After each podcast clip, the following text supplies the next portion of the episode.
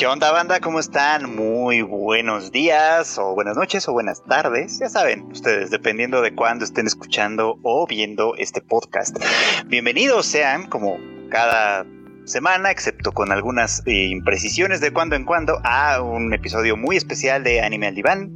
Este bonito podcast de Tadaima, el que ustedes ya saben, Chicken, yo, su servidor, platico un poquito sobre las series de la temporada y todo lo que andamos viendo. Ustedes saben cómo funciona ya todo este rollo. Si se han quedado 50, 50 episodios eh, siguiendo esta aventura que ya casi tiene un año, no recuerdo la fecha en realidad en la que empezamos con esto, pero... Eh, si lo han estado siguiendo, si no desde el principio, o se subieron este tren en la temporada de invierno, yo qué sé, cuando lo hayan hecho, ya saben exactamente, exactamente cómo es que funciona este, este asunto.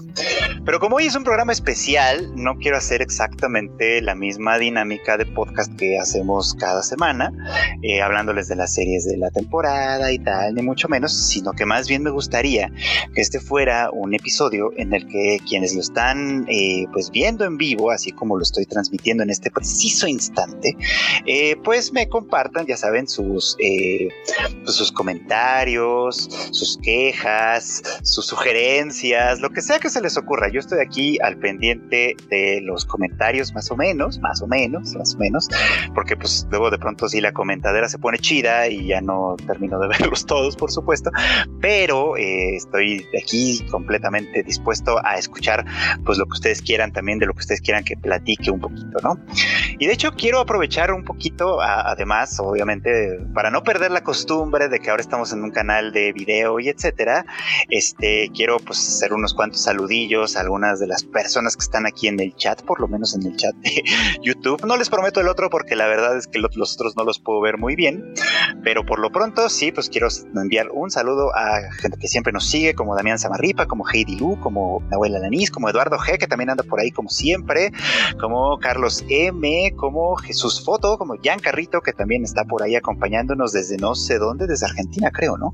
Eh, Dark Okami, por supuesto, Antonio Paniagua, Juan José Serna, Andrés Rodríguez, Natalia López, esto, Manu Rodríguez, Christopher Medellín, eh, a ver si no estoy repitiendo, a Lau Ale, a la Marmota que anda por ahí también, a Canoriu, a, a Kika que también ya por ahí la vía, a Frida Estrella, a Juan José Pérez, a Andrea Pacheco, a Junior, a Jerry Wu, a Chuy Lord, a Alexis Rodríguez, eh, a Carlos M, eh, al Q creo que ya lo dije, ahí está por ahí también Andrea Pacheco, Diana Portillo, eh, Daniel Macedo, en fin, a todos, a todos, a todos los que me hacen el favor de acompañarme en esta transmisión especial.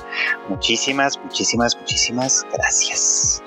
Y bueno, pues la verdad es que esta vez quería platicarles un poquito よ。Para quien no estaba más o menos como al tanto de, de, lo que se hace en este podcast o por qué lo estoy haciendo de la manera en la que, en la que siempre lo hago, les voy a contar un poquito de dónde surgió esta idea del el anime al diván. Como, como a lo mejor algunos de ustedes saben, no sé si todo el mundo lo sepa, pero si no lo saben, ahora se los comunico. Mi profesión de origen es psicología. De ahí que pues el título de Anime al Diván viene relacionado con eso, ¿no? Que esto es lo que hago un poquito. Y hace, hace un chorro de años, cuando estudiaba, eh, estudiaba psicología, recuerdo que un profesor siempre nos decía que, hablando de psicología clínica, es decir, si usted sabe todo el concepto, la gente viene, se sienta o se apuesta o lo que sea que tengan sus respectivos consultorios y te platica su historia, pues, ¿no? Y un profesor nos decía que eh, la historia eh, de, de, una persona que te cuenta, o sea, tiene una historia como consciente, lo que te está contando, lo que te está diciendo. Y también tiene una historia inconsciente, una historia de la que, un argumento del que tal vez no se da cuenta del todo, del que tal vez no tiene tan claro en un momento dado, pues, ¿no? Eh, un argumento secreto, en todo caso. Y eso es lo que, de alguna manera, hay que descubrir. Ajá. Y esa es un poco como la idea.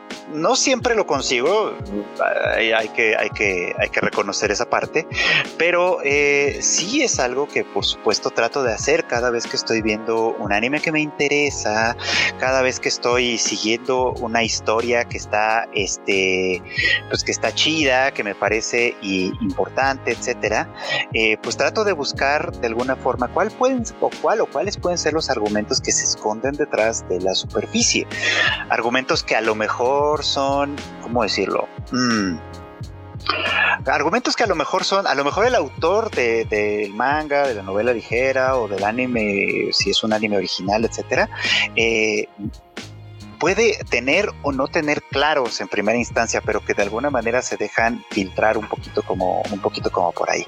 Creo que uno de los casos eh, más significativos de esto, de este tipo de de trabajo que pretendo hacer está, es el de, el de Attack on Titan y ahorita les cuento un poquito como por qué, pero no sin antes agradecer a Heidi Lu por el super sticker que nos hace el favor de enviar, que es un pastelito, se ve muy bonito, la verdad, muchísimas gracias para festejar los 50 episodios, supongo yo, muchísimas gracias Heidi Lu, este, y también muchísimas gracias a Mario Alberto Campos que nos envía también otro super chat para decir muchas felicidades Freud, gracias por casi un año de anime el diván y por excelentes recomendaciones, muchas gracias De eso se trata también, de hacer recomendaciones que estén esto, pues, que estén chidas, que le guste, que le gusten a la gente y que no sean más de lo mismo. Pero bueno, regreso al punto, al punto de lo, de lo que venía diciendo. Attack on Titan, por ejemplo, es, un anime muy popular, todo el mundo sabe que existe, todo el mundo lo conoce bien, todo el mundo, creo que la mayoría de la gente lo ha visto, por lo menos parcialmente, y, como que su, su, argumento superficial, lo que se ve en la superficie, básicamente es una lucha como sobre la libertad. ¿No? Eren y, Armin, este, de alguna manera quieren que ven más allá de las murallas, quieren ver lo que hay más allá de las murallas, conquistar la tierra que está detrás de las murallas, porque, porque se dan cuenta que al estar dentro de este contexto, están, eh, pues su libertad está muy, muy limitada, muy constreñida, por supuesto. Y sin embargo, conforme se va desarrollando la historia, se puede ir viendo que hay muchos subtextos detrás, que aunque el autor a lo mejor está tratando de hacer una historia, eh, una argumentación sobre, eh, sobre la libertad, sobre la importancia de luchar por la libertad, incluso a un, a un nivel un tanto extremo, ¿no? Libertad o muerte, pues parece que los personajes de alguna manera lo van diciendo pero también se, esconden de pronto muchas cosas. La libertad no es un asunto sencillo y entonces eh, Attack on Titan de pronto integra, integra cuestiones de poder, de lucha de poder, por ejemplo, integra cuestiones de, sí, de dominación, vamos a ponerlo, vamos a ponerlo en esos términos, y cómo el subtexto que está de pronto de fondo tiene que ver más bien con que la libertad no es algo inherente al ser humano. Ese es, ese es un argumento que no parece estar tan evidente en primera instancia. La libertad no es una cosa inherente al ser humano como, como a veces pensamos idealistamente, ¿no? Sino que es algo que se tiene que conquistar y que a veces se tiene que arrebatar, arrebatarle a otras personas, a otros poderes, incluso quitándoles a, estas a estos otros antagonistas su propia libertad para conquistar la propia. Uno puede estar o no estar de acuerdo con eso, esa es una cosa completamente diferente, pero sí creo que de alguna manera esa es parte del argumento, eh, pues del argumento de fondo que existe en esa, en esa historia. Y es lo que trato de hacer con la mayoría de las historias que sigo, con la mayoría de las historias que trato de, esto, pues de reseñar en este, en este bonito podcast, que la verdad es que estoy muy, muy, muy, muy, muy, muy contento de, de hacer y de ya tener prácticamente un primer año haciéndolo.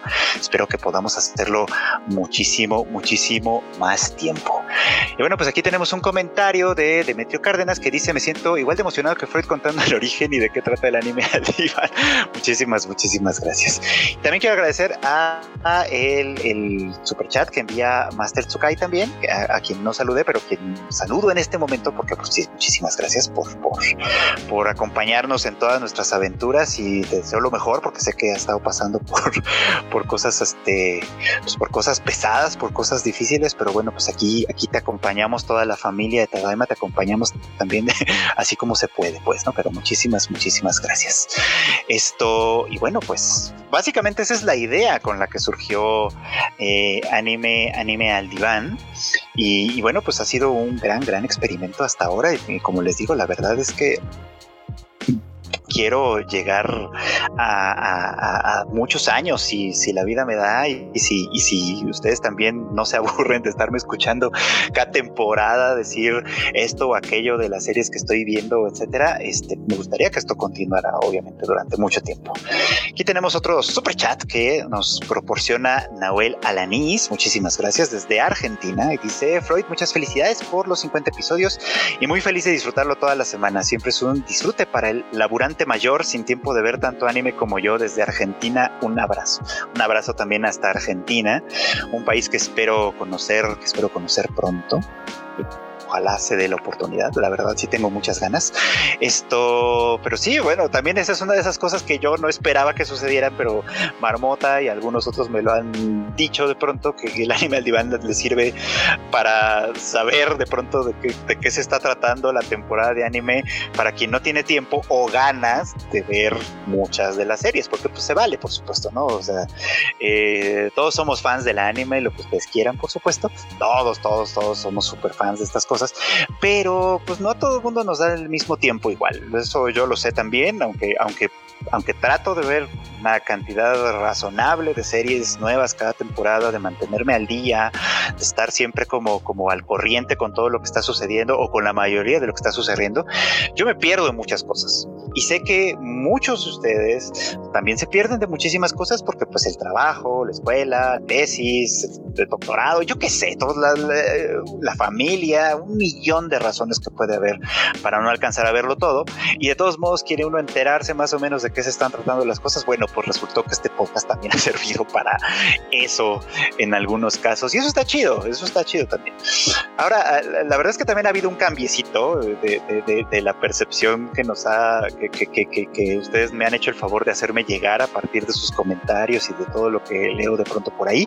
Eh, al principio, por ejemplo, me decían algunos, no, pues es que está bien chido para la siesta. porque mi vocecita aparentemente eh, eh, tiene algunas aptitudes relajantes. Algunos me han recomendado hacer ASMR con mi voz. Maki, si alguna vez escucha esto, un saludo a ella, que fue una de las que me lo dijo en algunos momentos. Este, eh, y me decían, ah, es que la verdad es que lo puse y me quedé dormido y estuvo chida la siesta. lo cual me hacía un poco así como de, ah, chale, pero pues ok, si de algo sirve, pues está bueno, ¿no?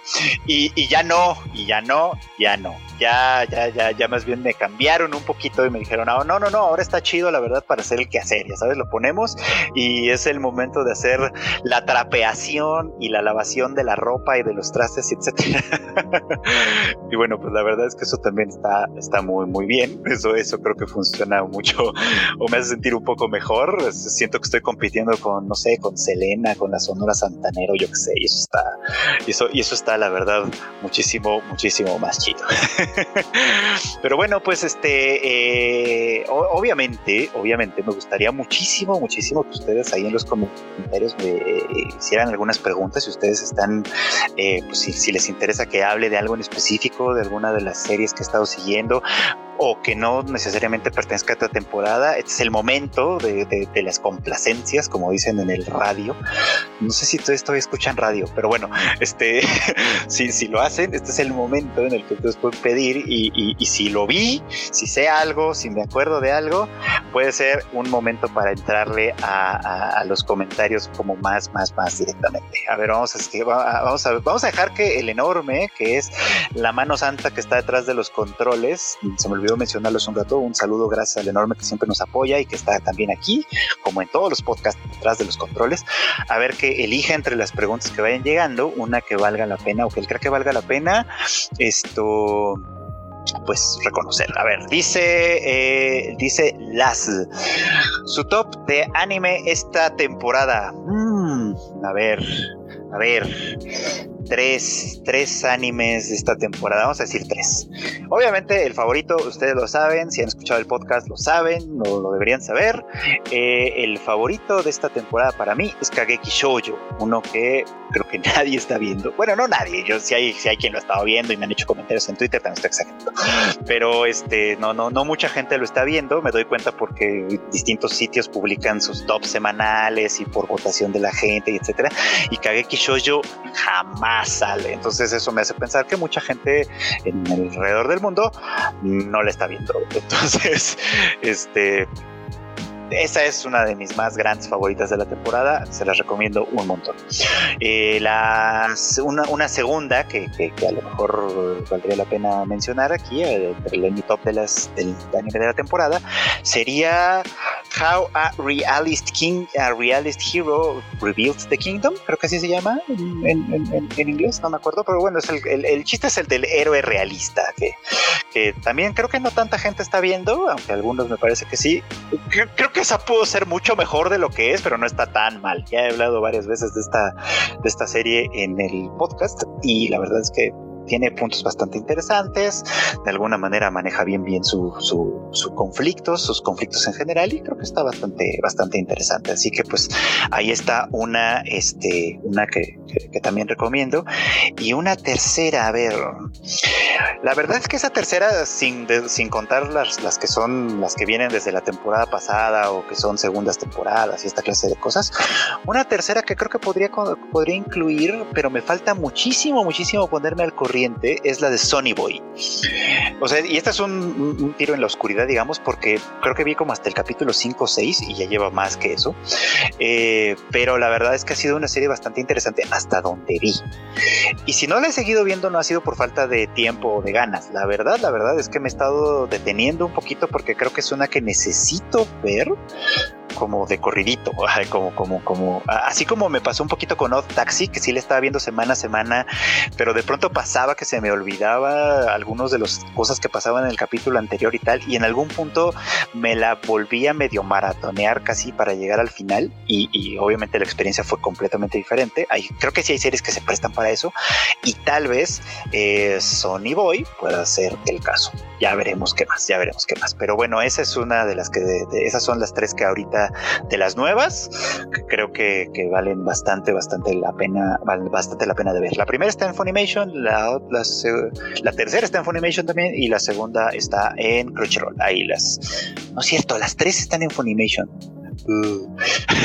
Perdón, perdón, es que me hago bolas, me hago bolas entre todo lo que, entre todo lo que estamos, lo que estamos viendo. A ver, pues échense una preguntita más, encarguémosle al enorme que se eche otra preguntita más por ahí. Pero antes, el super chat de Jerry Gu, que siempre nos acompaña, por supuesto, aprovecha para decirle a Q que le deben, que les debes un video, Q. Si estás viendo este, esta transmisión o estás escuchando este podcast, ahí está el mensaje con un super chat para que, para que no digas. Y bueno, ay, perdón, la costumbre dice felicidades por los 50 programas del mismísimo Jesús del anime, que siga creciendo este proyecto. Gracias. Ahora decidí quedarme con el pelo suelto porque la verdad es que se me acomodó, se me acomodó dos, tres chido.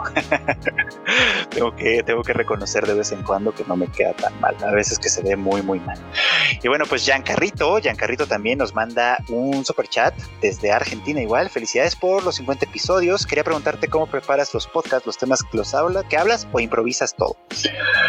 Un poco como lo estoy haciendo ahorita, improviso.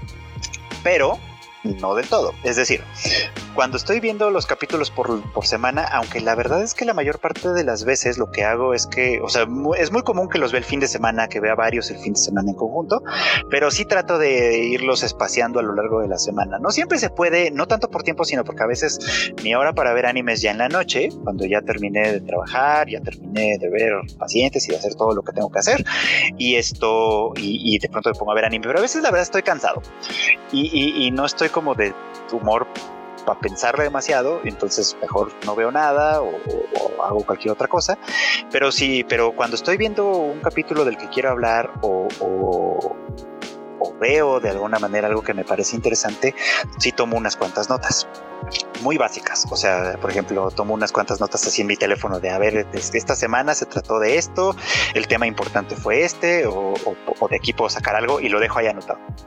Y ya a la hora de grabar voy leyendo mis propias notas para ir sacando un poquito como cuál es ir desarrollando así, así medio en vivo, así como lo estoy haciendo ahorita, cuáles son los temas que, que, que, me parece que se pueden desarrollar ahí. A veces me contradigo, o sea, yo, yo lo noto y estoy seguro que, a lo mejor algunos de ustedes también lo notan, este, que, de un episodio a otro, si estoy hablando de distinto, de, de una misma serie, puede ser que, tenga algunas contradicciones, que haya visto una cosa en un episodio y haya visto una completamente diferente en otro y parezca incluso como contradictorio. Eh, si revisara o volviese a revisar todas mis notas o todos los capítulos, probablemente encontraría un poquito como algún hilo conductor que fuera interesante.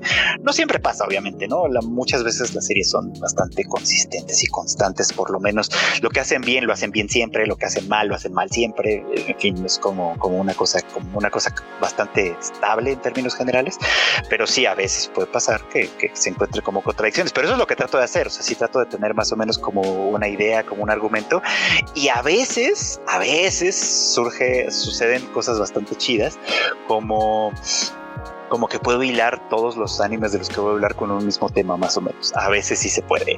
Y cuando se puede, la verdad es que se siente, se siente súper bien. no siempre se puede, francamente, pero pues, pero está, está chingón, está chingón. A ver, pues que venga, que venga una preguntita más, que venga una preguntita más. Anime favorito y por qué Evangelion. esa, esa, esa creo que se puede juntar muy bien con otra pregunta que por ahí vi que me hicieron, que era así como de anime viejito favorito. Pues Evangelion ya es un anime viejito, ya tiene tiene más de 25 años que se emitió por primera vez la serie original. Este, yo no la vi obviamente en el 95 porque no vivía en Japón ni mucho menos, pero eh, yo calculo que debía de haberla visto por lo menos los primeros episodios en el 96, en el 97 quizá. Ya saben, en esa época de la que siempre les hablamos en el podcast de Tadaima, de, este, en el que teníamos que conseguir las cosas con VHS. Bueno, en mi caso fueron VHS. En el caso de Kika y Ku, que son un poco más jóvenes que yo, fueron en, capítulos con Real Player, en un reproductor que se veía así minúsculo y uno tenía que acercarse un chorro a la, pantalla para poder ver más o menos qué onda. Este, eh, bueno, así me tocó. Y, en ese momento, por supuesto, que me supervoló la cabeza, como, como a todos los de nuestra generación.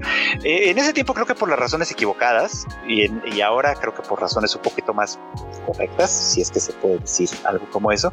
Pero de verdad me voló la cabeza, de verdad me parecía que era una serie que, que, que, profundizaba en, en, cosas bien interesantes, en cosas súper chidas, que, que valía la pena seguir y desarrollar. Y entonces yo era demasiado imberbe como para darme cuenta, creo yo. Pero por fortuna es una serie que he visto y vuelto a ver constantemente con el paso de, los años, por ejemplo, eh, que ahora que, tuvimos oportunidad de ver las, las, las, pelis, por supuesto, fue completamente otra perspectiva. Este, las eché, me las eché en maratón, bueno, en semi maratón, este, el fin de semana que estrenaron la cuarta, y fue así como igual, así de que me dolieron los ojos y todo lo que ustedes quieran, y, la cabeza también un poco. Y de ahí en adelante tuve, y, y ya ven que lo hablamos en el Tadaima, en el podcast especial que hicimos ese, ese, ese mismo fin de semana, la noche del domingo, ¿no? Y luego lo volví a, volví a tocar el tema eh, eh, en, una columna que recién estoy haciendo en Cine Premier que se llama también Anime Iván, por si no la han checado, pues chequenla ahí, que sale una cada mes. Este, y, en fin, es un tema que estaba de alguna manera muy en mi mente. Ay, porque además poquito antes, como, como, como un mes antes, o no me acuerdo cuándo, también me invitaron a, a un evento académico, digamos, a hablar sobre Evangelion, pues entonces el tema me que lo traía fresco. Y, bueno, pues, o sea, por eso es que sigue siendo mi anime favorito viejito, pues, ¿no? Y porque sigo, o sea, pasan los años, lo sigo viendo, sigo releyendo el manga, sigo viendo las películas otra vez y sigo sacándole cosas. Y en realidad es que podríamos sacar un chorro de cosas, este, un, este, eh, si, exploramos, por ejemplo, a cada uno de los personajes, eh, eh, si, exploramos algunos de los conflictos específicos entre, entre algunos de ellos, se le pueden sacar un, un montón, un montón, un montón de cosas. Pero en fin, hay, hay una respuesta. a ver, a ver, ¿qué más puede salir? Cine, aquí hay una pregunta. ¿Qué es un VHS? Eso va a tener que googlearla. Si son demasiados centennials para no saber qué es un VHS, van a tener que googlearla. Yo no les puedo explicar, yo no, les puedo explicar para nada qué es. O sea, es, un formato de video, de video muy, muy antiguo. A ver, Andrea Pacheco nos envía un super chat que en el que lanza obviamente una pregunta que dice, ¿qué opino de Revolutionary Girl Utena? Uy, Utena, Utena, Utena, Utena. Utena. Ay, Utena es una serie, por decirlo en cortito, por decirlo muy, muy en cortito. Utena es una serie que no solo estuvo adelantada a su tiempo, lo sigue estando. O sea, sigue estando sumamente adelantada a nuestro tiempo. Utena toca temas bien bien importantes sobre, sobre cuestiones de sexualidad y género que todavía hoy no terminamos ni de entender, ni de estar de acuerdo, ni de, ni de, ni de funcionar, digamos, como con todos los discursos que están surgiendo en este momento que van con, en torno al tema. Y Utena de verdad toca muchos de esos, de esos, de esos asuntos de, de, gran manera. Yo tengo que confesarles que en su momento no la vi, o sea, es, de las muchas que, que, que por años dejé ahí dormiditas sin, sin, sin, oportunidad de verla. Y mi primer acercamiento fue bastante reciente, fue eh, cuando Konichiwa Festival trajo la película esta de Adolescencia Futena. Esto que a lo mejor algunos se, dieron la oportunidad de ver eh, cuando, estuvo, cuando estuvo en el cine. La verdad es que sí valía súper, valía la pena, pese a que era, una... Eh, pues, pues, pese a que es una película ya bastante viejita y que obviamente pues en la pantalla de cine pues se le notan los años por supuesto, pero se le notan los años a la, a la animación, o sea, no se le notan al, al, discurso, al, al, tema que viene de fondo por supuesto, y es un gran, gran trabajo de Ikuhara, que además siempre, siempre, siempre ha tocado temas muy, muy importantes. Por ejemplo, voy a salir un poquito del tema de Utena, pero por ejemplo yo sigo sosteniendo que Zara Sanmai eh, fue uno de los mejores, si no es que el mejor anime de su año. Eh, y solo por eso, porque Ikuhara sabe tocar temas bien interesantes, bien profundos, con cosas que de pronto quizá no lo parecen. Pero si algo puedo decir de Utena, así como, tal, es que eh, es una serie que todavía hoy está adelantada a su tiempo. Todavía hoy vale la pena verla y utilizarla incluso como para tratar de entender muchas, muchas, muchas cosas. A lo mejor valdría la pena, de hecho, darle una, una revisadita, una nueva revisadita, por supuesto, este, a la serie, a la película, a todo lo que haya por ahí para ver qué más se le puede sacar, por supuesto, ¿no? Este es muy, muy interesante. Aquí tenemos una pregunta. ¿Qué anime o animes no esperabas nada y te terminaron gustando? Ay, de eso sí tengo varios. ¿Cuál había, había, bueno, uno, uno, uno que ahorita me vino muy a la mente, que todavía sigo viendo, algunos me han preguntado si todavía lo sigo o no lo sigo, eh, fue justamente el de, eh, el de las aventuras de Fly, el nuevo, el de Dragon Quest Dino Daiboken, la, la nueva versión, pues, ¿no? Y, me terminó sorprendiendo mucho porque la versión viejita, yo sí llegué a verla en su momento, pero la verdad es que me daba muchísima flojera. No tienen ustedes la idea, la gran flojera que me daba, no, no, no, yo me aburría horrores con la serie original de, Dragon Quest y ahorita me ha sorprendido mucho. En los comentarios, de hecho, mencionaron uno que, que también es el mismo caso, que es Hunter, Hunter x Hunter, o bueno, Hunter Hunter sería más bien como la manera correcta de decirlo, porque también cuando empecé a verlo, la verdad es que no tenía muchas expectativas, la verdad es que incluso me parecía medio flojo, entretenido, pero nada del otro mundo. Y hoy, hoy la verdad es que lo considero, o lo sigo considerando una de las mejores series shonen que hay en el mundo, en el mundo así tal cual, tal cual, tal cual. Eh, eh, hay que tener paciencia, sí, hay que tener bastante paciencia porque su arranque es como despacito, como muy, muy, eh, muy suavecito, por así decirlo. Pero una vez que uno ya le está agarrando el modo y ya empieza a involucrarse en el mundo de Hunter x Hunter, etcétera, descubre que hay cosas sumamente interesantes. Por ejemplo, el, arco de, York New City, donde, donde, donde hay una batalla muy importante con la Gen A Ryodan, por ejemplo, es súper emocionante. Si, si yo, yo no podía eh, eh, semana a semana esperar los malditos capítulos, así yo viví en la angustia total porque era así como de ya, ¿qué va a pasar? Y no, no me fui a leer el manga, ni mucho menos, me quedé con el anime y, sufría mucho. Y luego llega uno al, famosísimo arco de las hormigas quimera, que según todas las personas que hemos visto Hunter Hunter, este, eh, obviamente decimos, es que las hormigas quimera, es que ya que llegues a lo de las hormigas quimera, y siempre es así como, ya saben, es como, es, es como fan de One Piece hablando del arco de Wano, no sé cuál de ellos es el que producen tanto. Pero bueno, el chiste es que este eh, eh, llegas a ese punto y ese punto es así como solo ese arco es una es, es, un mini ensayo por así decirlo de, de, de, la naturaleza humana por, por, decirlo de alguna manera. Es sumamente interesante. Espero espero en algún momento poder dedicarle un tiempecillo a lo mejor un podcast especial o algo para hablar de las de las hormigas quimera no sé pero bueno ya llegará un momento en el igual tendría que volver a verlo completo para tener más o menos más o menos la idea pues no pero sí creo que es uno de los de, de los que de, plano no esperaba absolutamente nada y sucedió algo bien, bien chido. Y bueno, pues aquí tenemos un eh, super chat, un super chat de, eh, Roberto Arteaga, alias el Ragna, el famosísimo Ragna. Un abrazo hasta su rancho, un abrazo, don Ragna. Nos dice: Muchas felicidades por tus 50 episodios de Animal Divan. Sin duda ha sido una terapia donde convergemos y divergemos sobre lo que nos gusta y sabemos qué es el animanga. Sí, la verdad es que sí. Eh, muchísimas gracias por escuchar semana a semana. Ragna y yo de pronto comentamos cosas que nos, que nos parecen interesantes, que nos parecen importantes. No siempre coincidimos en nuestros puntos de vista, pero eso es parte de lo chido de discutir sobre el anime en términos, en términos generales, pues, ¿no? Lo cual está bastante, bastante, bastante padre. Eh, pues esos fueron dos que se me ocurrieron de los que no esperaba nada y, si se me ocurre algún otro, ahorita, ahorita se los digo. Ahí se me fue ese, ahí está. ¿Qué anime te gustó tanto que buscaste su manga para seguir la historia Golden Kamuy. Tal cual. Golden, Golden fucking Kamui. Digo, ya quienes también ustedes me han. Y, no solo fue ese, también, también Legend of the Galactic Heroes es otro que con el que me pasó lo mismo, son dos. Eh, con Golden Kamui, por ejemplo, vi la primera temporada, me encantó. Empecé a comprar el manga en la versión que publica Viz Media en, allá en Estados Unidos, porque aquí Panini todavía no lo publicaba. Este, y, y justo hace un ratito, hace un ratito me acaba de llegar el volumen 23 de esa edición. Ahorita voy un poquito atrasado, tengo que confesárselos, ahorita voy un poquito atrasado, no, no, he, no he podido ponerme al corriente con mi lectura, pero los he seguido comprando para que no se me para que no se me desbalague.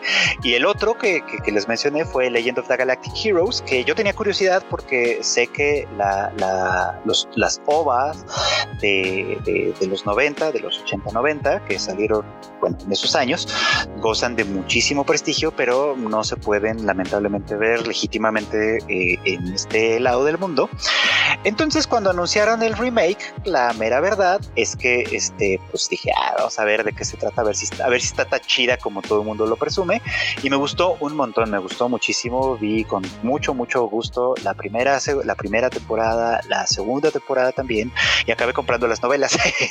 este, al inicio de la pandemia, ya sabes, así tenía un dinerito extra y dije, pues voy a estar encerrado mucho tiempo, zapa, así que me compro todas las 10 las 10 novelas en su edición, en la edición en inglés, la verdad, pero esa fue la que esa fue la que compré y, y pasó lo mismo que con Golden Kamuy, voy atrasadísimo con esas lecturas. Ahí las tengo durmiendo juntando polvo en el librero, pero pero ahí estuvo. Entonces, pues así, así, las cosas. Y bueno, pues nos llega otro, eh, otro super, otro super chat, otro comentario que dice que para cuando el especial de Fruits Basket, para cuando la termine. todavía no la termino, todavía no la termino. Y saben que eso es un problema, porque me pasa mucho que me es mucho más fácil. Yo por eso estoy en contra de la cárcel de Netflix y, estoy súper en contra de la, cárcel, de la cárcel de Netflix. Este, y, tengo que decírselos porque, porque a mí me funciona mucho ver anime semana a semana y me funciona mucho incluso estar este, o sea, incluso tratar de tener como un día específico para ver cada capítulo de cada semana. Entonces, cuando, cuando esto, cuando Netflix o, lo que sea me avienta la, serie así de, de trancazo y están ahí todos los capítulos disponibles, puede ser que yo vea uno dos y luego diga, bueno, luego le sigo y se me olvide porque estoy haciendo más cosas. Entonces tengo así Beastars, la segunda temporada, aunque ahí me siento un poco menos la urgencia porque también estaba leyendo el manga y ahí sí voy un poquito, en realidad yo ya vi todo lo que va de la segunda temporada, ya leí, perdón, todo lo que va con la segunda temporada, entonces pues la verdad es que no está tan mal, ¿no? Esto, pero Fruits Basket fue el caso, fue justo, justo, justo el caso, que, que ya saben todo lo que sufrimos para que Funimation nos soltara la segunda temporada, para empezar, este, hicieron esa trastada de soltarla así como dos días antes de, que se estrenara la tercera, entonces pues estoy atrasado de por vida, básicamente, ¿no? Pero ahí voy, ahí voy, la verdad es que le estoy disfrutando muchísimo, muchísimo. Venga, voy a ver los, los superchats, aquí tengo un superchat también de Natalia López, muchísimas, muchísimas gracias, que dice, yo caí en el manga de Golden Kamuy gracias a Anime al diván, excelente para hacer mi primer manga, arte, historia, personajes, domo, arigato por la recomendación, super, sí, la verdad, y es que la verdad también es eso, el arte del manga de Golden Kamuy es buenísimo. Y yo sé que todos los lectores de manga siempre dicen el manga es mejor que el anime y tendría que decirlo también de Golden Kamuy, pero no porque sea mejor eh, eh, así de que esté mejor narrado lo que sea, porque creo que el anime lo sigue bastante bien, sino que el manga tiene historias que en el anime no están, historias un poquito más cortas, pero que de todas maneras son sumamente emocionantes y que tienen algunos este algunos matices chidos. Entonces la verdad es que sí les recomiendo muchísimo que si les gustó el anime de Golden Kamuy, sigan viendo el anime porque la verdad es que está padre, pero denle un chance al manga. Ahora sí, ya lo está publicando eh, Panini en este país y pues es una, es, un, es una gran opción para, para, esto, por supuesto. Esto aquí de LLM90 también nos manda un super chat para decir que si llegué a ver Death Parade, no, no llegué a ver Death Parade todavía. Espero que pronto darme esa oportunidad. Eh, porque dicen que está buena, la verdad. Omar Andrade también nos mandó un super chat, pero lo mandó sin texto, así que no sé si solo quería compartirnos su alegría o se le olvidó el comentario. Pues, si se le olvidó, pues que lo ponga. Eh, a ver, dice la enciclopedia de lo excéntrico, dice señor Freud, de la temporada de otoño que se acerca, ¿cuáles son los animes que más le llaman la atención? ¿Dedicará un anime al diván sobre los estrenos que vienen? Probablemente sí, dedicaré un capítulo a, los estrenos que van a venir la siguiente temporada. Pero a ver, a ver, voy a tener, voy a tener que consultar porque ahorita estoy un poquito eh, revuelto entre los que se entre los que se estrenan eh, la, la, temporada de, invierno que ya la están anunciando desde ya y los que se estrenan en la temporada de otoño. Entonces la verdad es que estoy un poco perdido pero bueno a ver entre los que sí espero por supuesto por supuesto es la segunda temporada de Demon Slayer Kimetsu no Yaiba. Aunque ahí voy al día con el manga entonces ya sé perfectamente qué es lo que va a pasar pero me parece que la adaptación ha estado bastante interesante. Tengo muchas ganas de ver Komi-san la de Comic Can't Communicate, que también goza de gran prestigio por los lectores del manga, por supuesto, pero lamentablemente, eh, si no se han enterado, se los aviso yo desde ahorita, mm, se anunció que Netflix la tiene y lamentablemente la van a meter a la cárcel, así que quién sabe cuándo realmente va a salir, por lo menos de manera legítima. Yo sé que a muchos de ustedes les va a valer gorro eso, pero este, pero mm, bueno, ahí está. Otra que me interesa ver es Mieruko-chan, por lo menos darle el chance a, las series de esta, esta morra que, que, ve espíritus o fantasmas o yo qué sé. Este, esa puede ser que me interese verla, cuando menos. Me interesa ver eh, la de eh, My Senpai is Annoying, que también es como una, una comedia, o pinta para ser como una comedia de esas que últimamente están como muy de moda, donde, donde en vez de decirle a alguien, oye, me gustas, quiero salir contigo, me dedico a molestarlo para llamar su atención como si estuviéramos en el kinder. Pero la verdad es que en términos generales he disfrutado mucho de esas series. Me pasó con Takagi-san, que soy súper fan de Takagi-san. Me pasó con eh, Nagatoro-san, de quien no esperaba ser tan fan y también la verdad es que me ha gustado bastante. Así que pues por lo menos contemplo la posibilidad de ver, eh, pues de ver también esta de My Senpai is Annoying, aunque esta gira por otro lado. Me interesa ver también la de Lupin Third, la, la que va a celebrar el 50 aniversario. Una cosa son 50 episodios de un podcast semanal y otra muy diferente son 50 años de una franquicia. Así que esa me interesa muchísimo verla para ver ahora sí que de qué, de qué, de qué se trata. Esta pues ya es, ya es obviamente la, la, apropiación, digamos, como de una franquicia, porque pues su autor original, Monkey Punch, falleció hace ya unos cuantos añitos, un par de añitos creo yo, no me acuerdo qué ya tiene, pero bueno, me interesa, me interesa, me interesa mucho verla. Eh, yo, estoy buscando una que estoy seguro que sale esta temporada y, y, no, y no la, y no consigo encontrarla en la lista.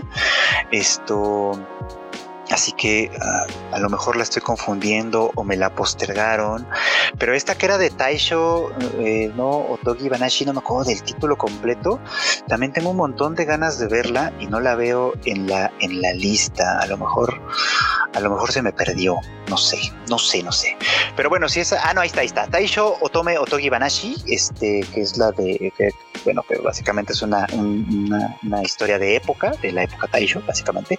Es una de las que más tengo interés en ver también. Y creo que básicamente serían esas las que, así de primer impulso, tengo, tengo ganas de ver. Así que igual y se suman más, igual y, igual y no. De todas maneras, algunas se nos van a quedar este, eh, en el tintero por un ratito más, porque se va a quedar todavía la de Aqua Dope on White Sand, que también estoy viendo, aunque despacito, si voy un poquito atrasado, pero también ahí se va a quedar, por ejemplo. Y a ver, a ver qué más, a ver qué más sucede, por ejemplo, ¿no? A Blue Period, por supuesto, que bueno que vi que le están ahí mencionando. The Blue Period también es una que me interesa muchísimo ver. Esa va a estar en Netflix eh, y por supuesto, por supuesto, por fortuna, eh, esta no va a estar en la cárcel. Ya, ya, ya Netflix nos dio a conocer la, la, buena fortuna de que, de que esta sí la van a, liberar eh, semana a semana. La verdad es que está súper chido eso. Este, así que sumamente recomendable. Así que pues por lo pronto vamos a tener esas, a ver qué más se nos suma. Nos pregunta Nidia eh, con un super chat, muchísimas gracias, que cómo voy con Nana. Eh, así como lo llevo, ¿cómo, ¿qué opino de Nana Osaki? Creo que su cariño es demasiado posesivo. Tema de Nana es interesantísimo, interesantísimo. Sí lo he estado siguiendo, la verdad, este, eh, eh, conforme lo, me lo va eh, soltando High Dive cada semana a un ritmo de dos episodios por semana, a veces uno porque de pronto es medio trampa, de pronto me toca que uno de los episodios sea uno de esos que son como, como, como, como ¿cómo se llaman estos? Como recopilatorios de varios capítulos, entonces de pronto nada más me toca ver uno, pero sí voy, voy al corriente, ya no nos falta nada, o sea, ya, ya, ya, ya se va a acabar eh, eh, la, emisión de Nana y también es de esas que en su momento no vi y estoy viendo ahorita, entonces ha sido para mí todo un descubrimiento. Pero para responder la pregunta, Nana Osaki, es decir, no Hachi, para quien no las ubique bien por el, por el, por el nombre, pues todas las dos se llaman Nana, sí tiene una forma de cariño muy peculiar, pero creo que es bastante comprensible. Eh, digo, esto ya, no, esto ya no debería contar como spoiler, porque yo sé que todo el mundo, si no leyó el manga, vio el anime en su momento, etcétera, si no lo han visto todavía, pues, pues ya, ya, ya llevan muchos años de retraso. O sea, yo ahorita no me puedo quejar de que me estén spoileando cosas de Nana porque tengo como 40 años de retraso. Bueno, no tantos, pero, pero ustedes saben. Pero bueno, regresando antes de que me termine de distraer. Eh, creo que parte del problema de Nana, de Nana Osaki, es que, eh, es que de raíz trae eh, problemas como de falta básica muy importantes. Pues ustedes recordarán, si conocen la historia, que ella no conoce a su padre, su madre la abandonó muy niña y la dejó al cuidado de una abuela que, que si bien podríamos suponer que la quería de alguna manera, la quería a su manera, y eso quiere decir la constreñía, la limitaba, la tenía como muy, pues como muy en inanición, por así decirlo, en inanición de afecto, ¿no? Entonces eso la hace, por supuesto, sumamente vulnerable en primera instancia, ¿no?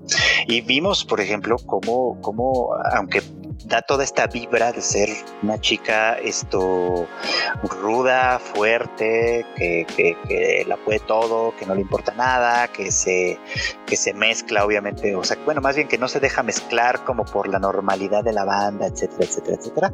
Este, eh, es, una, eh, es, es, una personalidad difícil, pero una vez que, que desarrolla eh, relaciones significativas para ella, no las suelta nunca. O sea, su, su cariño, por ejemplo, el cariño que siente por Ren, por, por, Yasu, por Nobu y por Hachi, de alguna manera, es un cariño muy, muy genuino, pero también al mismo tiempo muy que puede llegar a ser muy asfixiante, pues, ¿no? Y lo es precisamente porque es una chica que, por supuesto, teme perderlo todo. O sea, porque esa ha sido la historia de su vida.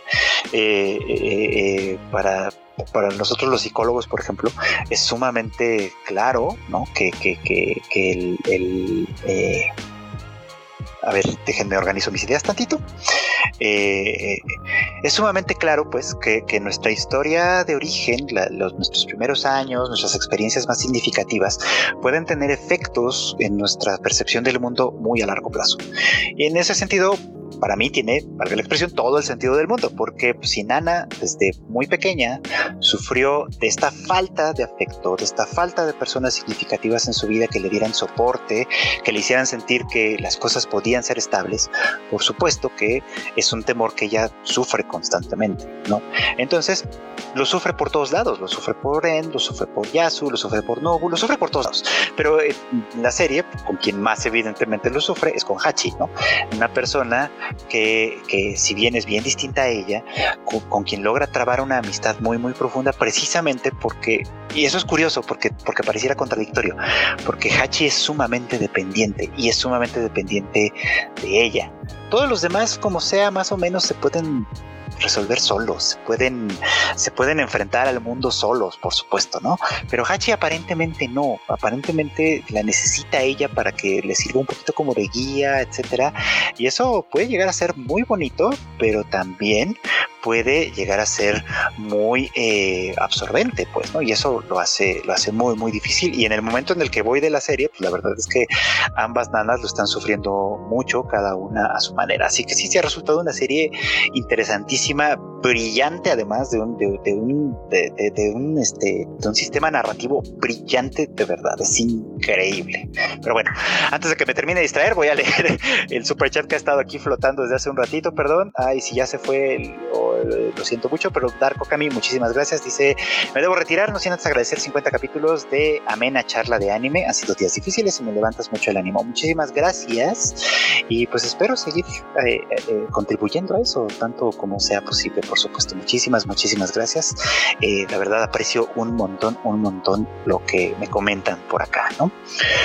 por ahí también ya acabo de ver este un, un, un comentario que menciona Heike Monogatari que según Funimation estrenaba o estrena mañana, aunque nunca aclararon si también para Latinoamérica o si lo aclararon yo no lo vi. El chiste es que sí, también es una de las que estoy esperando, pero si se estrena mañana, pues mañana me van a tener viéndola, por supuesto. Mañana me voy a reportar enfermo o yo qué sé. pero en fin, en fin. A ver, ¿tendremos tiempo todavía de una preguntilla más? Dice por aquí un comentario, ya quiero ver el video de Todo Mal con World End RM. Muy probablemente ni siquiera la vea, la verdad. Es que la, premisa de World End RM suena tan estúpida, pero tan estúpida que no se me antoja nada. Tengo que decirles que este. Que, que, que me parecería interesante si lo que yo quisiera ver fuera un hentai. o sea, así me parecería interesante. Solo así. O sea, si ah, claro, tengo ganas de ver una cosa así medio puerca. Ah, una de un vato que tiene un harem que básicamente es de todo el mundo. Órale, bájalo. Porque pues de eso se trata cuando uno ve esa clase de cosas.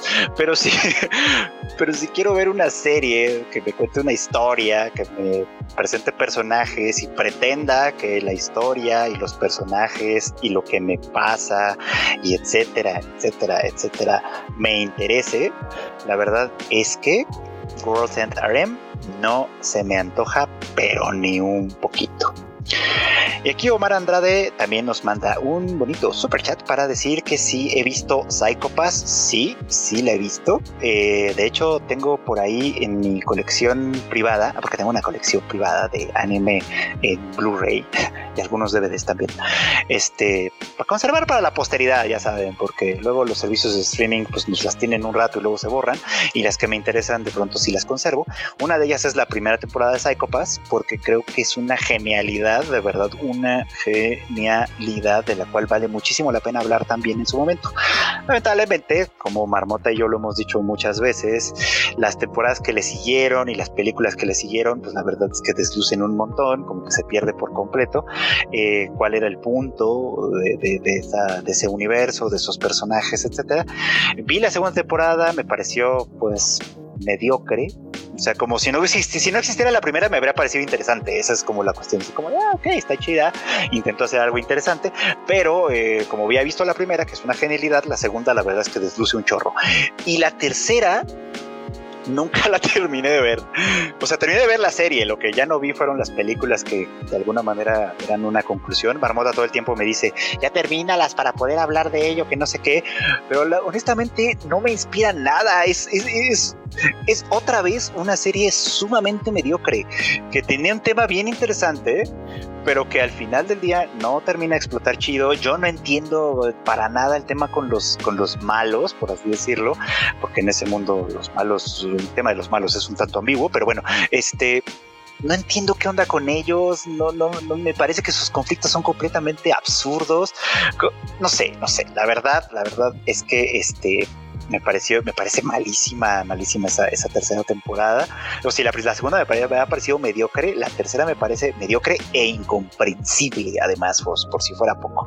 Y eso que la primera tiene sus cosas como complicadas, pero la primera hacía un gran trabajo construyendo, por ejemplo, a Makishima, su antagonista, ¿no? Que es un personaje interesantísimo que, bien, se los voy a decir así, si ustedes son fans de el, Guasón, de Heath Ledger o del Guasón, de este vato, ¿cómo se llama? Joaquín Phoenix, etcétera, tienen que ver Psycho Pass, la primera temporada, tienen que ver a Makishima, que les da tres vueltas así por lo que ustedes quieran por toda la eh, filosofía que hay detrás de su antagonismo, digamos. Es un personaje interesantísimo, vale un chorro la pena, la neta, este, así que vale muchísimo la pena que le den una oportunidad. Y ahorita pueden porque está en Netflix, así que dénsela, dénsela, este es el momento.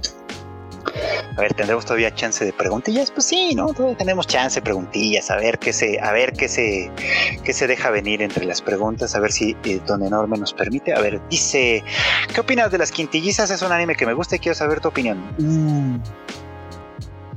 Con las quintillizas tengo un tema, un tema, un tema peculiar.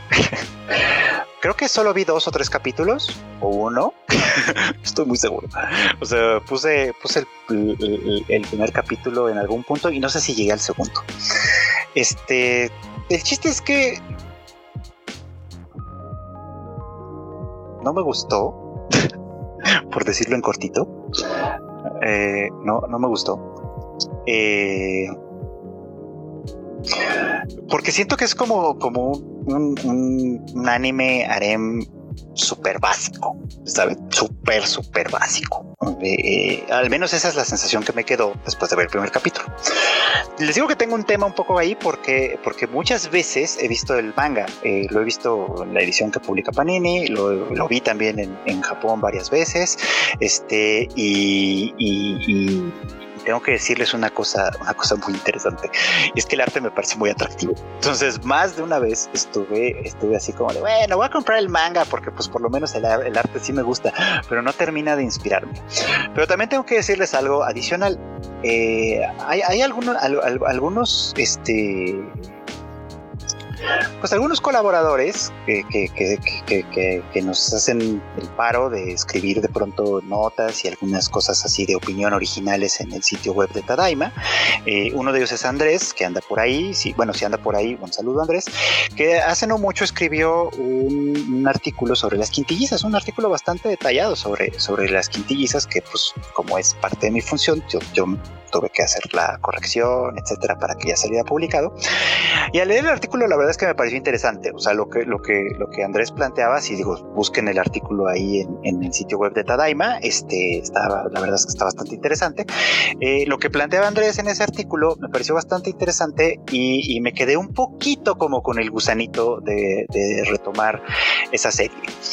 Y puede ser que lo haga en algún punto, digo, el backlog siempre es un tema, por supuesto, siempre, siempre es un tema. Pero puede ser que lo haga porque puede ser que resulte algo más interesante. O sea, los animes harem suelen ser una... Eh, suelen ser sumamente superficiales, suelen simplemente tratarse de la fantasía masculina por excelencia, morras compitiendo por la atención de uno que ok, está bien, vale.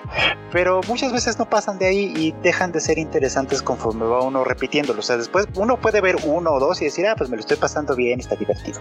Eh, pero después de ver tres, cuatro, cinco, ya es como de siempre es la misma fórmula. Muchas veces el vato, el protagonista masculino, es un personaje sin eh, personalidad propia, vamos a decirlo así, este, y termina sin ser nada, nada, nada interesante.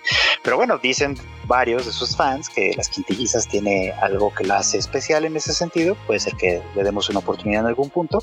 Yo creo que, por ejemplo, el, el harem por excelencia, por lo menos para mi gusto, es Oregairu, porque bueno, pues Ustedes saben que soy muy fan de esa, ustedes saben además ya he hablado en distintas ocasiones de esto y la verdad es que considero que ese es uno de los que hacen cosas importantes con ese género.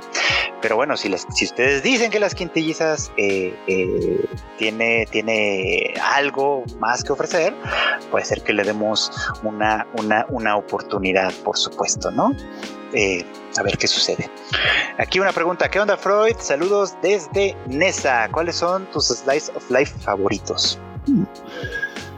Híjole, Slice of Life favoritos, uno de mis grandes favoritos de toda la vida es y va a ser siempre Keon. Eh, Keyon es de hecho de esos que tengo aquí en la colección física, por supuesto, porque creo que vale muchísimo la pena. Además es la ópera prima de Naoko Yamada, que ustedes saben también que es una de mis directoras favoritísimas, que ahorita por cierto es la que fue la encargada de dirigir Heike Monogatari, así que pues, estoy como con muchas grandes expectativas. Y este, y me encantó, me encantó por supuesto Keyon es una de las cosas que puedo disfrutar muchísimo, muchísimo, muchísimo. Y otra que se me ocurre que, que, que, que no es exactamente en esa misma línea y se las he recomendado también en distintas ocasiones es Girls Last Tour, eh, que esta la pueden encontrar en High Dive, lamentablemente no está en otro lado y lamentablemente no está con subtítulos en español, así que ya son algunas limitaciones para verla, pero también es un slice of life sumamente interesante que se sale de se sale como de las normas habituales, pues yo lo recomiendo un montón, no, no, no, no, no, no, precisamente porque tiene no sé, tiene, tiene elementos que, los, que lo hacen sumamente interesante. Así que pues ahí hay dos. Mi gran favorito es Keion y otro que les puedo recomendar un montón es Shumatsu, eh, ¿cómo? Shoujo Shumatsu Ryoko o Girls Last Tour.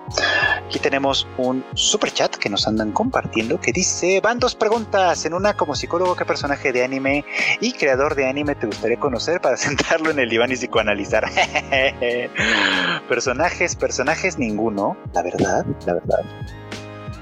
Eh, no, la verdad es que ninguno. O sea, por ejemplo, si pudiera platicar con algún creador, me interesaría desde luego platicar con Hideaki pero estoy seguro que ella debe estar harto de que la gente le haga preguntas sobre Evangelion.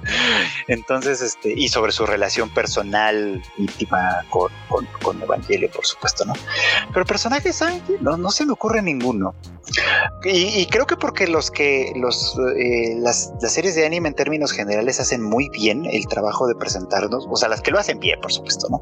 Hacen gran del trabajo de presentarnos a los personajes y de presentarnos sus motivaciones. Por ejemplo, hablando de, Nana, que mencionamos hace un ratito, eh, eh, Nana Osaki eh, sería un personaje muy interesante para analizar como psicoterapeuta, por supuesto. Pero estoy seguro que sería dificilísimo sacarle todo lo que la serie nos da gratis, ¿no? O sea, todos los temas de su pasado, todos los temas de sus sentimientos que de pronto mm, no, se nos traslucen a través de su, de su cuando ella toma el rol de narradora, por ejemplo, de narradora en retrospectiva, cuando ella tiene estos momentos de reflexión internos, etcétera. Todas esas cosas son las cosas que son oro a la hora de trabajar con un paciente en psicoterapia y son cosas que rara vez suceden. yo quisiera, por ejemplo, que a veces una persona presencialmente tuviera la claridad que los personajes de pronto pueden llegar a tener, porque eso nos facilitaría muchísimo el trabajo, pero pues no siempre se puede. Pero bueno, una gran, gran pregunta. A ver si este, a ver si en, una ocasión tenemos oportunidad de platicar un poquito más sobre eso, pues, ¿no? Eh, a ver, a ver si una preguntilla más por ahí. ¿Qué pienso del Biel y las Fuyoshi? Pues no pienso mucho, francamente. Eh, no soy tan fan de, del género. Eh, pero pues no, no es que sea malo o que considere que sea malo en particular. O sea, el Biel, eh, por ejemplo, hay una cosa que me llamaba mucho la atención. Tengo que contarles un poquito como la historia. Estaba yo en, en estaba yo en Japón Y, yo tenía como por costumbre siempre que podía meterme a las librerías, ¿no? a ver qué mangas había, etcétera, que podía conseguir. Eh, al final, en esos tiempos estaba yo tan jodido que el único que pude comprar fue el de eh, Koen Okatachi. Y bueno, y lo compré porque tenía mucho interés en leer la historia antes de ver la película, que se iba a estrenar allá y que yo iba a tener todavía tiempo de ir a ver al cine, en fin, esta, esta historia. Esta historia que a lo mejor alguna vez les conté. Pero eh, me sorprendía muchísimo que en muchas librerías eh, la sección de BL era amplísima, o sea, pero amplísima de verdad, así grandes cantidades de títulos de toda índole estaban ahí, pues, ¿no? Y, muchas veces a quienes veías curiosear en esa sección, pues eran a chicas, por supuesto, ¿no? Entonces era, a mí me llamaba mucho la atención que casi siempre son mujeres las que están interesadas en ese tipo de historias, por supuesto, ¿no? Eh, supongo que de manera más o menos equivalente a como muchos hombres están interesados en el Yuri, digamos. Pero eh, también iba a ojearlas de pronto, me, iba a esas secciones y empezaba a ojear lo que, lo que, lo que había. Y este, y, y una de las cosas que me parecían siempre muy interesantes es que muchas historias tenían temas de abuso en el, eh, eh, como parte de sus plots. No creo que sean la generalidad, o a lo mejor no son la mayoría, no sé, no me he metido a, o sea, no me he metido como tan de fondo a averiguar cuáles son esas condicionales, pero me llamaba mucho la atención que muchas partían de de, esas circunstancias, de, cosas de acoso o literalmente de violación, de pronto eran así como cosas medio, cosas medio heavy de pronto, ¿no? Era, y me llamaba mucho la atención, me parecía interesante porque por una parte eh, el tema del abuso eh, es un tema que para las mujeres es muy recurrente, lamentablemente. Este, y, no tengo elementos en realidad para tener una opinión muchísimo más formada sobre esto. Pero siento esto es una hipótesis completamente arbitraria y no tiene ningún fundamento, solamente lo voy a decir porque es parte de la pregunta, pero siento un poco que es una manera relativamente segura de acercarse al tema, de acercarse a un tema que lamentablemente les es muy cercano, ¿no? Eh, en muchos casos no sucede así, por ejemplo, los hombres rara vez tienen experiencias de acoso o de abuso, no es que no suceda, pero es bien raro, es bien, bien raro. Y, y cuando, cuando los animes o los mangas tocan esos temas, es muy notorio la incomodidad, por ejemplo, en el público masculino. Este, por ejemplo, hablando, algunos han mencionado en los comentarios, he visto como medio al, al, vuelo, que han mencionado muchas veces Redo of Healer, por ejemplo. Y, yo sé que en Redo of Healer hay, hay, hay, escenas de violación al vato, al protagonista masculino, pues, ¿no? Y me ha llamado mucho la atención porque eh, porque de alguna manera algunos de, sus fans, algunos de los fans de esta historia, han dicho que, justamente porque le pasa eso a ese vato, está perfectamente justificado todas las barbajanadas que, este, que él hace a su vez, ¿no? Lo cual es un reconocimiento tácito de que el tema de abusar de la gente pues no está para nada chido y que este y que, y que, y que en cierto modo trae ciertas consecuencias importantes, ¿no? Desde luego.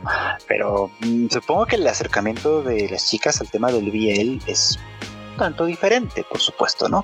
Pero no, no, no tengo tantos elementos como para tener una hipótesis más formada. O sea, necesitaría hablar con fans específicamente, necesitaría quizá leer algunas de sus recomendaciones, etcétera, para ver básicamente, pues, de, qué lado giran esto, este, esta cuestión, ¿no? Pero bueno, pues es un tema, es un tema fascinante al que valdría la pena, al que valdría la pena entrarle.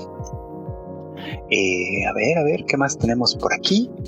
Este, yo creo que podemos echarnos unas tres preguntillas más antes de cerrarlo. Este va a quedar un poco más largo de lo habitual, así que ya sería un poquito más. A ver, si yo fuera Hachiman, ¿con quién me quedaría? una pregunta, una pregunta complicada. Eh, digo que es complicada porque quienes vieron Oregairu o quienes leyeron las novelas o quienes están al tanto de la historia saben que tiene un final que ¿Lo puedo spoilear? ¿Puedo decirlo? ¿Puedo decirlo? ¿Sí? ¿Sí puedo decirlo? Bueno. este, eh, pues al final, por lo menos en la ruta principal, eh, la elegida es Yukino. Y este, y tengo que decir que, que, a mí me parece, o sea, aunque mi favorita personal es Yui, tengo que decir que la elección me parece perfectamente razonable. O sea, creo yo que con quien tiene muchísima mayor compatibilidad Hachiman es con Yukino, por supuesto, ¿no? Tienen sentidos del humor muy semejantes, tienen incluso un sistema de valores bastante, bastante compatible en términos generales, y creo que sus objetivos de vida eh, hacen un gran match como, como, como pareja, pues, ¿no? Entonces, la verdad, la verdad es que creo que funciona muy bien, o sea, creo que funcionan muy bien. Mi favorita es Yui por una razón completamente diferente. Eh, eh, mi favorita es Yui porque porque es la primera en darse cuenta de todo. Eh, o sea, es la primera de alguna manera en, identificar por completo dónde está parado cada uno de ellos y es la primera en tomar una decisión personal y es una decisión que no toma pensando en su satisfacción sino en Yukino y Hachiman que son sus dos personas favoritas, digamos, sus dos personas más queridas. Entonces me gusta mucho que esas sean las razones por las que toma su decisión y eso la convierte en mi gran favorita. Pero entiendo perfectamente las razones de, de, Hachiman, ¿no? Y entiendo además que esa haya sido la elección, al menos en esa ruta, porque obviamente ya estamos viendo que, que van a sacar una, bueno, más bien que Wataru Watari ya está lanzando la, la novela, digamos, como, como por la ruta de Yui, aparentemente. Y bueno, tengo fe en que será una cosa muy bien escrita porque Wataru Watari lo hace muy bien, pero habrá que ver qué es lo que hace con esa cosa, pues, ¿no? Porque la verdad es que no estoy muy, muy, muy seguro de cómo vaya a resultar. Pero desde que estaremos ahí leyéndolo, se los garantizo, en algún punto estaremos leyéndolo sin el menor atisbo de dudas. Vamos a ver una, una pregunta más, antes, bueno, una, una segunda pregunta más. ¿Cuál es mi película de anime favorita de todos los tiempos? Mi película de anime favorita de todos los tiempos. Es una gran pregunta, ¿eh? La que me viene a la mente inmediatamente es Koe no Katachi y creo que me voy a quedar con esa, la de The Silent Voice, Koe no Katachi, la, esta película de Naoko Yamada, inspirada, basada en el manga de Yoshitoki Oima, eh, de Kyoto Animation, también uno de mis estudios favoritos ever, ever, ever, o sea, tiene muchos elementos a su favor, por supuesto, pero sí, creo que es mi película eh, de anime favorita, eh, de, sí podría decir que todos los tiempos. ¿Por qué? porque esto es una historia redonda, completita, completita. Es una historia que funciona muy bien, que creo que nos presenta muy bien a todos los personajes, a todos los que, a todo, todo lo que les interesa, desde luego, y que además tiene grandes momentos emotivos. Kika, Marmota, Q, todos hemos mencionado varios de ellos que me parecen sumamente importantes. Esto, y además, por ejemplo, una cosa adicional que, que tengo que decir yo, me parece espectacular el trabajo que hace con su villana, digamos, con esta niña, ¿cómo se llamaba? Me acuerdo cómo se llamaba ahorita, pero esta niña de pelo negro largo, este, eh, con ella hace un trabajo espectacular, siendo un poquito como, como la antagonista, es perfectamente comprensible su posición, logra grandes cosas con ella, es un personaje que a mí no termina de caerme mal, o sea, no me puede caer mal, porque entiendo desde dónde, desde dónde lo hace, desde su conflicto, por ejemplo, de, de estar enamorada del vato, pero al mismo tiempo sentirse culpable por haber sido una de las muchas que lo abandonó en, el momento de la verdad cuando eran niños, etcétera. Y ese conflicto que ella está, que ella va llevando y que y con el que lucha un montón cuando ve que eh, Shoya y Shoko se reencontraron y, tienen eh, este, este momento, estos momentos, pues de alguna manera en los que ellos también están reconectando y están reconectando con todos los demás niños, etcétera. Y ella no puede terminar de aceptarlo porque no puede terminar de aceptarse a sí misma. Es un personaje fantástico. Aquí ya me dieron el, nombre, se llama Bueno, efectivamente, la chica se llama Bueno y es un gran, es un gran personaje, pero, pero es por darles un ejemplo, porque en realidad toda la película me gusta, casi todos los personajes me parecen muy, muy bien logrados, muy, muy bien desarrollados, entonces es una de mis películas, si no es que mi película favorita de anime de todos los tiempos. Y bueno, pues una pregunta más, una pregunta más antes de cerrar este, este capítulo especial, y en la elegida del enorme fue que si doy citas, que sería genial ir a un psicólogo y que el psicólogo termine siendo yo. Pues sí, pues así sí trabajo de eso. este, así que este si se ofrece, pues ahí anda. ahí, ahí búsquenme, etcétera. Yo esperaba una pregunta un poco diferente, la verdad, pero si esa, si esa fue, pues ahí quedó. A ver, ah, no, una más, una más. Haría un video de todas las veces que México apareció o fue mencionado en los anime. No, yo la verdad es que yo no lo haría. O, sea, no porque no pueda ser un tema interesante o taquillero para mucha gente, pero la verdad es que a mí no me parece que sea más que anecdótico, pues, ¿no? Y además estoy seguro de que me voy a, que se me van a olvidar un montón. Eh, tengo, por ejemplo, ahorita conciencia de que en esta, la segunda temporada de Let's Make a, Let's Make a Mug, eh, esta serie que es de unas chicas que hacen cosas de alfarería, viene un nuevo personaje que es este mexicano, una chica que es mexicana, que, además es originaria de Monterrey o de no sé dónde, este, y, sé que a mucha gente le emociona mucho esta clase de, de, personajes y de, apariciones y etcétera, pero la verdad es que a mí me parece que pues, están chidas, pero en general son anecdóticas creo yo, sobre todo, ¿no?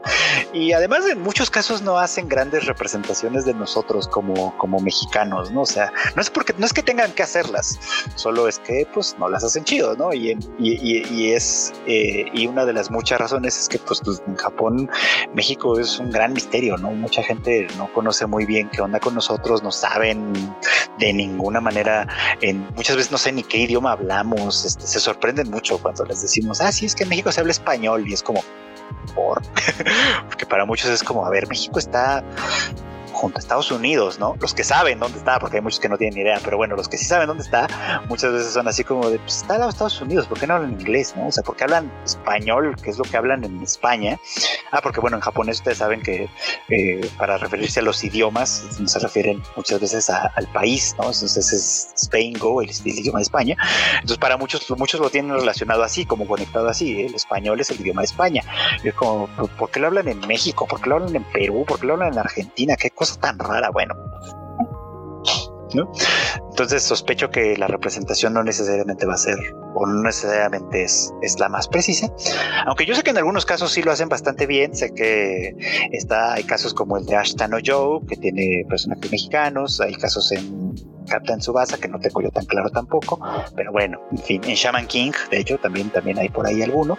Entonces, eh, eh, eh pero a mí, a mí personalmente no me interesa. Puede ser que, puede ser que, que, que Kuf haga un buen video al respecto.